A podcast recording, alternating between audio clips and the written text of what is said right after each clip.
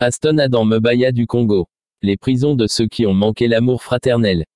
Nous parlons de la prison de ceux qui manquaient d'amour fraternel. Nous venons de commencer 25 jours de prière pour préparer la nouvelle année. C'est un programme international pour notre Église et les gens qui nous suivent sur YouTube. Nous vivons à la fin des temps, et l'Église doit se préparer à affronter toute la douleur et la tragédie qui se profilent. La seule façon dont l'Église peut se préparer est de porter le fruit de l'Esprit. Prenez note de ce que je vais dire. La seule façon dont l'Église peut se préparer face aux blessures qui sont sur le point de frapper les gens du monde est de produire le fruit de l'Esprit. C'est grâce au fruit de l'Esprit que nous vaincrons les puissances à la fin des temps. Je parle de choses que le Seigneur m'a dites. Quelqu'un m'a appelé d'un pays étranger. Il m'a dit, Frère Aston Adam Mebaya, votre témoignage me dérange. Nous ne savons pas où vous obtenez tous ces détails, choses. Je ne crois pas à toutes ces choses. J'ai dit, frère, ne vous inquiétez pas car vous n'êtes pas membre de ma bergerie. Je témoigne uniquement pour le salut des âmes que le Seigneur m'a donné actuellement dans l'église locale au Congo et dans ceux qui veillent dans le monde. Le Seigneur a dit, mes brebis entendent ma voix et me suivent. Il y a des âmes qui sont destinées à être changées et sauvées grâce à mon ministère et à mon témoignage. Les âmes qui me sont destinées et que le Seigneur m'a préparées entendront ma voix. Je ne suis pas intéressé par les gens qui refusent de croire parce que je ne suis pas envoyé vers eux. Après avoir quitté la prison des âmes qui se sont engagées et n'ont pas tenu leurs promesses, mon âme a été troublée. Le Seigneur a dit, nous devons visiter plus de chambres de l'enfer car il y a des âmes qui doivent être sauvées, grâce à ce rapport. Le Seigneur m'a dit, vous allez dire à l'épouse de se préparer et d'être prête pour le temps qui passe. Je suis à la porte. Et très bientôt je me révélerai à l'épouse. Seuls ceux qui se préparent, veillent et prient qui rencontreront ma gloire. J'étais triste en regardant le Seigneur dans cet endroit, où des cris perçants d'âmes damnées venaient de toutes les directions. J'entendais des cris d'âmes perdues qui ne me laissaient pas la même et indifférente. Alors que nous allions dans l'autre chambre, le Seigneur a dit, Vous savez que beaucoup ne verront pas mon visage parce qu'ils n'ont pas appris à aimer leur prochain. Je vous aime, mon peuple, mais vous devez vous aimer les uns les autres comme je vous aime. La seule façon de prouver que vous m'appartenez vraiment est d'aimer votre prochain. Si vous êtes méchant envers votre prochain, vous ne verrez jamais ma face et mon royaume. Frère, si je n'ai pas d'amour pour toi, je ne verrai pas le royaume des cieux. Le Seigneur a dit, l'homme est responsable de sa condamnation. La direction dans laquelle nous allions à cet endroit conduisait à une porte massive comme une ancienne ville de l'Ancien Testament. L'ancienne porte était rouillée et vieille j'ai vite remarqué le dessin d'un cœur humain au milieu de cette vieille porte rouillée. Cet endroit était sombre et cette porte semble être chauffée à des températures extrêmes. J'ai remarqué que le cœur humain dessiné sur l'ancienne porte était vraiment sombre. Ceci afin d'illustrer le cœur des âmes qui étaient coincées dans cette chambre. Garde ton cœur avec toute la diligence, car de lui jaillit la vie. Proverbe 4h23. Et j'ai vu sur l'ancienne porte la liste des délits commis par des âmes tombées dans cette chambre de l'enfer. Le Seigneur a pointé son doigt pour me montrer toute l'écriture sur l'ancienne porte. J'ai été stupéfait de découvrir que l'écriture était en araméen, une langue terrestre. Jésus a dit, Ne soyez pas surpris car toutes les langues sont créées par mon Père. J'ai vu que j'étais capable de lire cette langue alors que je n'ai aucune connaissance de cette langue. Mon sang au-delà de la tombe était vraiment avancé et perfectionné. Les maudits âmes à l'intérieur de l'enceinte étaient des âmes qui ont commis des crimes écrits sur la porte. J'entendais les cris des âmes tourmentées à l'intérieur de l'enceinte. Le premier crime et délit sur la liste était des âmes qui se regardaient comme si elles étaient plus justes que les autres. Frère, vous n'êtes pas plus saint et plus juste que les gens que vous jugez avec mépris. Cette attitude est un péché. Vous n'êtes pas plus parfait que le frère que vous méprisiez. Le deuxième crime et délit sur la liste était des frères qui n'ont pas soutenu leur frère. Ils fermaient les yeux sur la pauvreté, la vulnérabilité et la faiblesse des autres et ils avaient les yeux fixés uniquement sur eux-mêmes, ignorant délibérément les gens qu'ils pouvaient aider.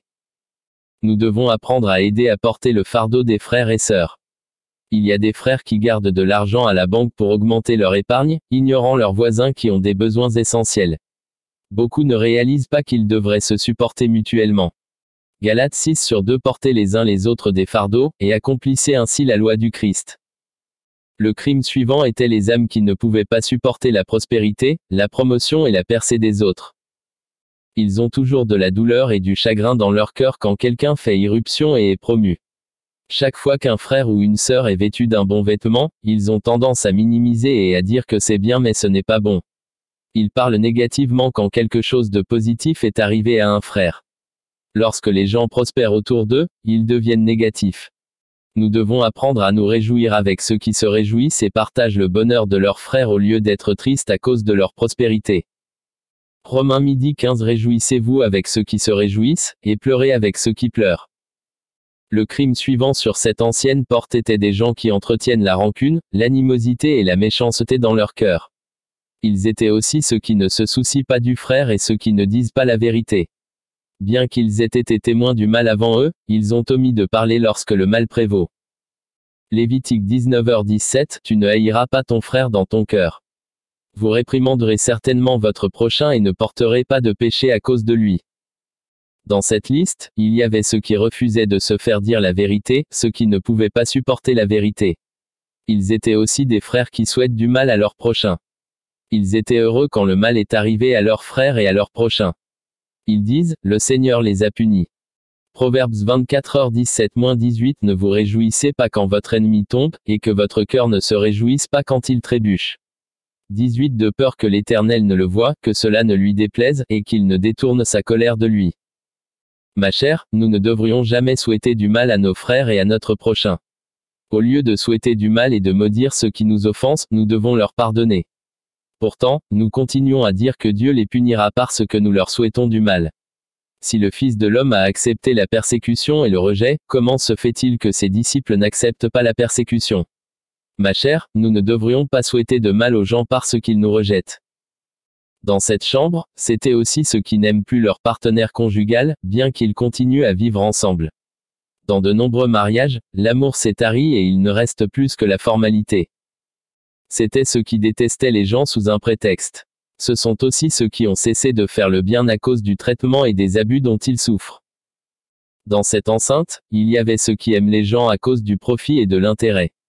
C'était aussi des âmes qui n'aiment que les gens de leur race, de leur espèce et de leur tribu. Après avoir lu la liste des péchés qui ont conduit les âmes ici, nous sommes finalement entrés dans cette chambre par l'ancienne porte. J'ai vu qu'il y avait une pluie de feu tombant dans ce paysage. Le spectacle était insupportable dans ce lieu car rien n'était comme d'habitude. C'était horrible, quelque chose de jamais vu. L'endroit était comme une forêt qui brûlait en flammes. J'ai commencé à sentir la chair qui brûlait. Et j'ai vu des gens brûler comme du charbon dans les flammes. Les démons faisaient la queue avec ces âmes. Puis nous nous sommes déplacés au-dessus des éclaboussures de lave. Finalement, nous nous sommes retrouvés face à face avec une âme qui était dans sa cellule en train de subir des tourments insupportables. Même lorsque le feu de sa cellule montait, il regrettait et se disait, pourquoi l'ai-je détesté au point de lui faire du mal? Le Seigneur lui a dit, l'amour, c'est d'abord et avant tout aimer ceux qui vous offensent. Pendant que le Seigneur parlait à l'homme, je le regardais alors que sa tête était levée vers nous, et nous nous tenions au-dessus de sa cellule. Il a dit, Seigneur, je suis heureux de te voir ici. Je sais que tu es venu me libérer de cet endroit. Seigneur, tu sais que j'ai enduré et ennuyé ceux qui m'ont beaucoup offensé. Et j'étais fatigué de pardonner la même chose car le frère continuait de m'offenser. Malgré ma patience, j'ai décidé de m'occuper de lui. J'ai développé de l'amertume. Le Seigneur a dit, quand vous avez un bon cœur, quel que soit le traitement que vous recevez, votre cœur sera constant. J'ai demandé au Seigneur, qu'a-t-il fait pour tomber ici? Le Seigneur a dit, il était fiancé, mais son ami le dénonçait continuellement à son fiancé. Son fiancé le réprimandait à cause des choses qu'elle entendait de son ami. Comme son ami n'arrêtait pas de bavarder et de le salir, il a perdu deux fiancés consécutifs à cause de la calomnie de son ami. Quand il a eu le troisième fiancé, son ami a voulu saboter leur fiançailles. C'est là qu'il s'est mis en colère. Il a ensuite demandé à son ami d'arrêter ses calomnies. Il a rompu leur amitié pour ne pas saboter ses fiançailles avec son fiancé. Il a fait cela pour éviter les diffamations et les calomnies dont il souffrait. Il a publié la photo de son ami sur les réseaux sociaux pour briser son amitié. C'est parce qu'il était fatigué de pardonner les méfaits de son ami. Quand nous pardonnons, nous devons supporter la blessure. L'amour consiste à enterrer les blessures. Quand tu dis quelque chose à quelqu'un qui l'a mal pris et mal interprété, tu dois le supporter. Quand nous sommes allés dans la cellule voisine, j'ai vu une âme damnée à l'intérieur d'une cellule de barre de fer qui ressemblait à une cage.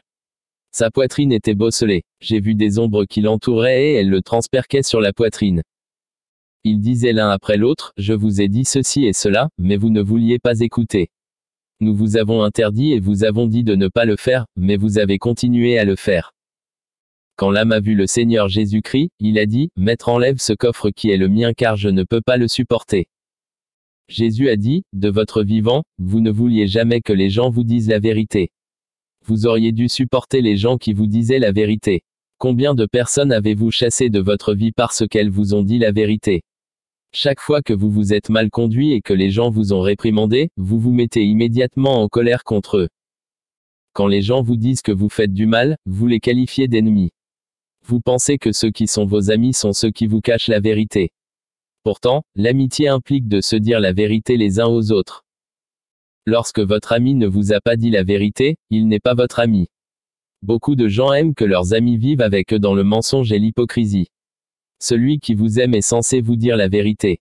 Lorsqu'un de vos amis se tait quand vous vous conduisez mal, disant que j'ai vu que ce que vous avez fait était mal mais que je n'aimais pas le dire, ce n'est pas un ami. Celui qui vous aime est celui qui vous dit la vérité lorsque vous êtes sur le mauvais chemin, même si vous ne l'aimerez pas. Mais cette âme détestait les gens qui lui disaient la vérité. Il pensait qu'il avait toujours raison. Bien aimé, souvent les gens qui nous observent sont ceux qui nous connaissent. Lorsqu'ils font une remarque sur nous, ils peuvent avoir raison. Ne vous voyez pas toujours bien à vos propres yeux. Cet homme est tombé en enfer parce qu'il ne pouvait pas supporter de reproches. Jésus lui dit, Tu as rejeté ceux qui ont essayé de te ramener sur le droit chemin. Les péchés se trouvent dans votre cœur. Il est trop tard pour vous. J'observais cet homme avec le Seigneur. Et j'ai dit, Seigneur, qu'a-t-il fait? Le Seigneur a dit, Il grondait ceux qui essayaient de le conseiller et de le ramener sur le droit chemin.